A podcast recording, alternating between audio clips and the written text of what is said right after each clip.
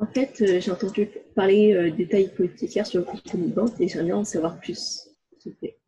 Ah, l'état hypothécaire, c'est très important euh, pour le nouveau acquéreur, mais cette vérification est faite par le notaire auprès du, banquier qui a financé le, bien auparavant. Donc, il faut qu'il soit libre de tout privilège immobilier spécial et de toute hypothèque conventionnelle, judiciaire ou légale.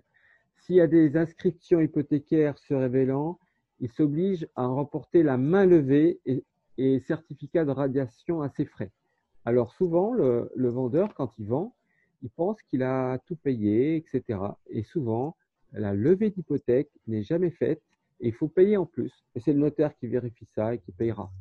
Alors, parfois, il y a des gens qui hypothèquent leurs propres biens pour euh, financer, euh, par exemple, une entreprise, euh, un, business, et ils sont obligés de lever l'hypothèque. Donc, euh, le bien doit être vierge d'hypothèque. Voilà. D'accord. Ça marche. Merci beaucoup. Est-ce que, ça vous, est-ce que vous pensiez que quand on achetait un bien, il pouvait y avoir une hypothèque dessus auparavant ou pas? Euh, J'en ai entendu parler vite fait, mais là au moins il y a plus de précision. D'accord. Donc, Donc, euh, donc, il faut passer par un professionnel pour euh, qu'on vous explique. Oui. Parce que si vous achetez comme ça, pour comprendre, oui. c'est pas évident. c'est pas évident. Bon, ben, je, je vous souhaite une bonne journée et puis à très bientôt pour la suite. Oui, à très bientôt. Au revoir. Au revoir.